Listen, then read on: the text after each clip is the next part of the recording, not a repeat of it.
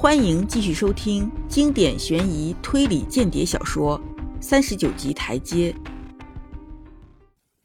我找出一本地图，翻到一张大幅的英伦三岛图，仔细查看起来。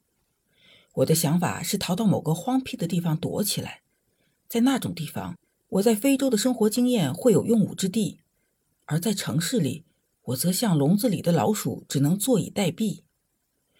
我觉得苏格兰是最合适的地方，因为我就是苏格兰人，我可以像一个普通的苏格兰人一样，在那里到处走来走去。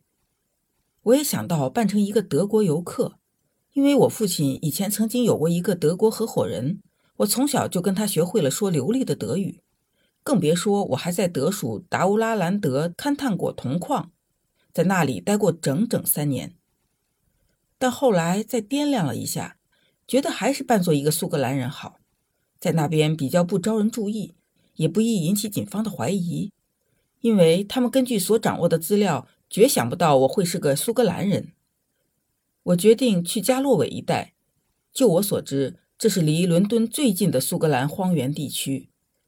从地图上看，那儿的人口也不太稠密。我查了一下火车时刻表，有一趟早上七点十分。从伦敦圣潘克拉斯车站开出的火车，傍晚就能到达加洛韦地区各站。这趟车很合适，但困难的是，我怎么才能到圣潘克拉斯车站去呢？斯卡德的敌人肯定在门外监视着我。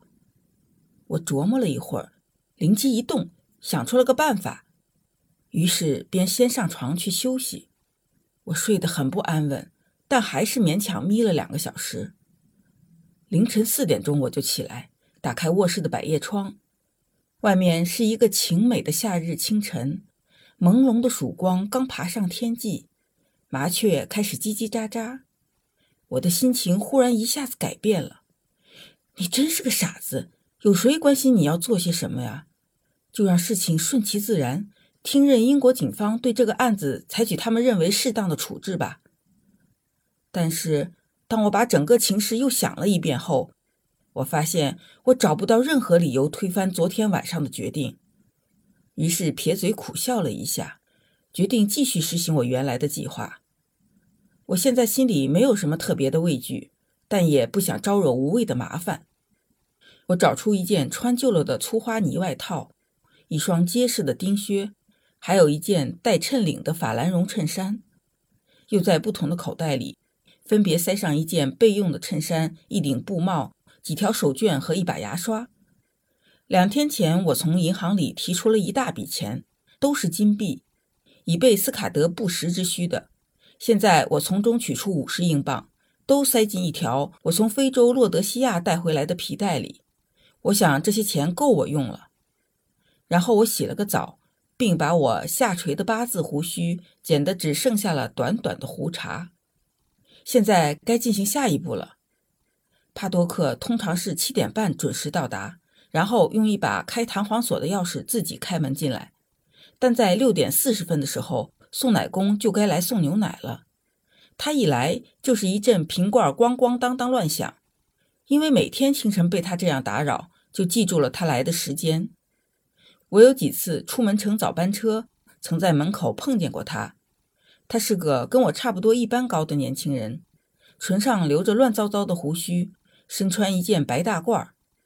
我现在就只有在他身上赌一把了。我走进昏暗的吸烟室，晨光刚刚从百叶窗的缝隙间透进来。我从酒柜找出一些饼干，就着威士忌苏打水吃了下去，算是解决了早餐。这时快到六点钟了，我把烟斗装进衣袋。并从壁炉台上的烟草缸里掏烟草，往我的烟袋里装。当把手伸进烟草里时，我的手指碰到了一样硬硬的东西，拿出一看，竟是斯卡德的那个黑色的小记事本。呜，这是个好兆头。我掀起斯卡德身上盖着的桌布，又看了看他，他脸上所显露出的安详和尊严，叫我惊讶而感动。再见了，老伙计，我轻声说：“我将为你尽我最大的努力，祝我好运吧，无论你在哪里。”然后我待在客厅里，等候送奶工到来。在整个事件过程中，这真是最最难熬的一段时间了。好几次我都几乎憋不住要破门而出。六点三十过去了，六点四十到了，他还没有来。这家伙怎么偏偏今天迟到呢？到了六点四十五分，又过了一分钟，终于听到了门外面牛奶罐子的撞击声。我一把拉开前门，正是那牛奶工。他正在一面吹口哨，一面从他那一大堆奶罐中取出给我的一份。见我猛地出来，吓了一跳。你进来一下，我说，我有话跟你说。接着便把他让进了饭厅。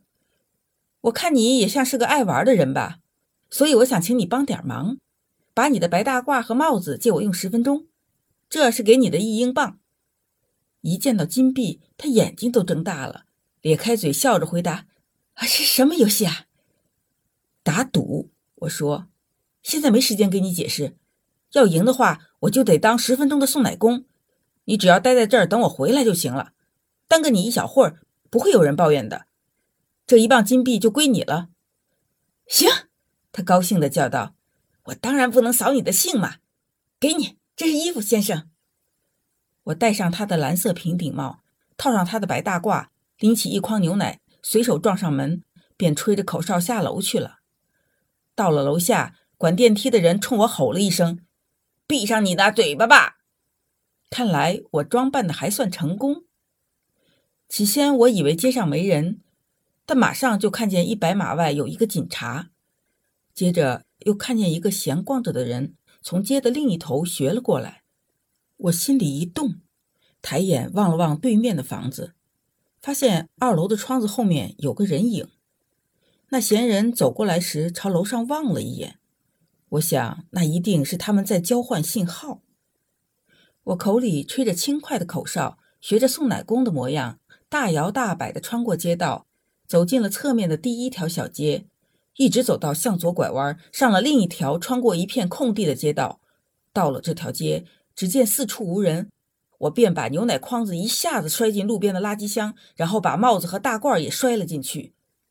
我刚把我自己的布帽子也扔进去时，一个警察恰好从街角上转过来，我连忙问了他一声“早上好”，他也随随便便地回应了我一声。